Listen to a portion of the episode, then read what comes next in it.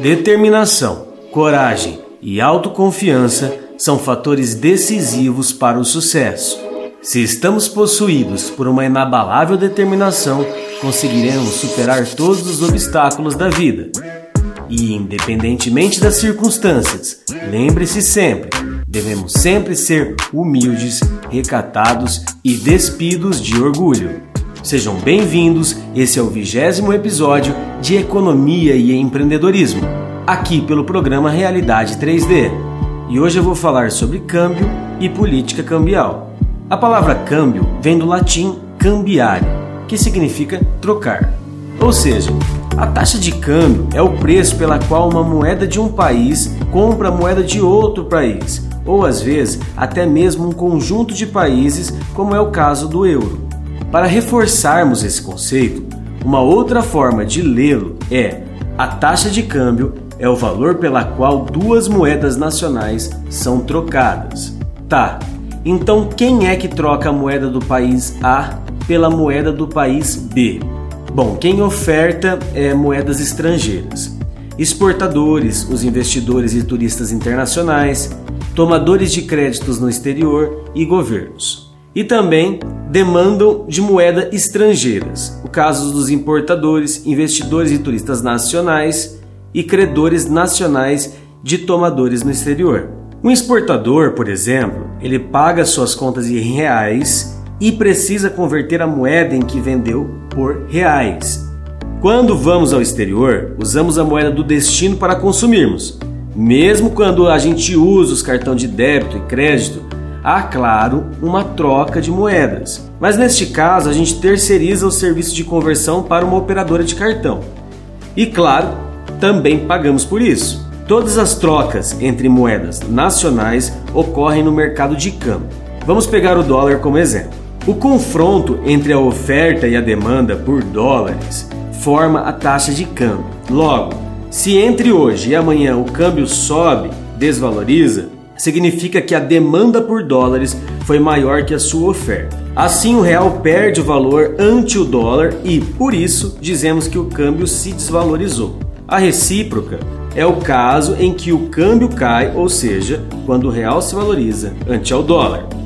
Quando a gente vai em uma casa de câmbio, uma corretora de valores ou um banco demandar uma moeda estrangeira, vamos até um mercado cambial. Nele há um outro grande participante, o Estado. Por meio de sua autoridade cambial, na maioria dos casos, o próprio Banco Central, o Estado atua no mercado de câmbio para realizar a política cambial. Ela pode acontecer de duas formas. Por um lado, o Estado regulamenta o funcionamento do mercado cambial.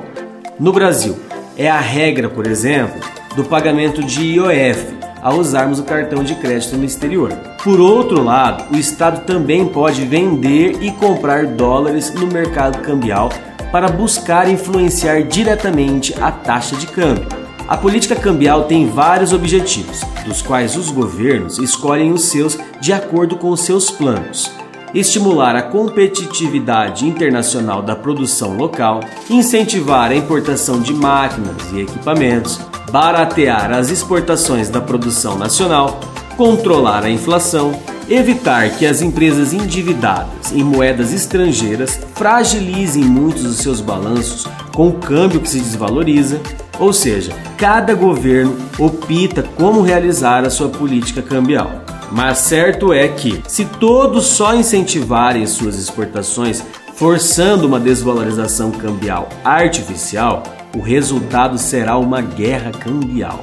Como o mundo é um só, é impossível que todos os países vendam mais ao exterior do que dele importa. Logo, é preciso que o comércio exterior funcione por uma competição não cambial, de uma forma natural. E faz sentido que alguns países em desenvolvimento possam inicialmente usufruir de alguns mecanismos de ajudas, pois eles não possuem a tecnologia dos países desenvolvidos. Não porque não quiseram tê-la, mas porque suas histórias são diferentes e o seu conhecimento varia. Contudo, isso deve ter prazo para que esses países tenham a pressão de saberem se organizar para se desenvolverem. E para finalizar no nosso giro econômico, nós vamos soltar uma alerta na economia para a hiperinflação. Bom, o mercado financeiro já sentiu o cheiro de sangue do aumento da inflação no Brasil, pois percebeu que, devido aos gastos que o auxílio emergencial, o governo se viu obrigado a gastar mais que consegue arrecadar, causando um desequilíbrio fiscal e levou o país a um estágio de dominância fiscal, que é quando um país ou uma sociedade não consegue custear suas despesas. Os tradicionais financiadores da dívida brasileira, os grandes bancos, estão em consequência diminuindo a compra de títulos brasileiros. Como o Brasil não consegue mais rolar suas dívidas com facilidade, a menor custo, próximo passo será o Banco Central imprimir dinheiro para manter os custeios da máquina pública. A ciranda financeira desembocará inevitavelmente numa hiperinflação. O diagnóstico é duro, mas necessário. Está sendo feito pelos economistas-chefes da Farsul, Antônio Luz, representante da Agro, na pesquisa Focus do Banco Central. Para quem a solução da grave crise econômica causada pela pandemia do coronavírus passa pelo corte imediato de qualquer possibilidade de se manter o novo auxílio emergencial, mesmo com possibilidade de o país ter de enfrentar uma segunda onda do Covid-19, criando um alerta para hiperinflação em 2021. Terminamos aqui o vigésimo episódio de Economia e Empreendedorismo pelo programa Realidade 3D. Eu te espero semana que vem. Um grande abraço e até a próxima.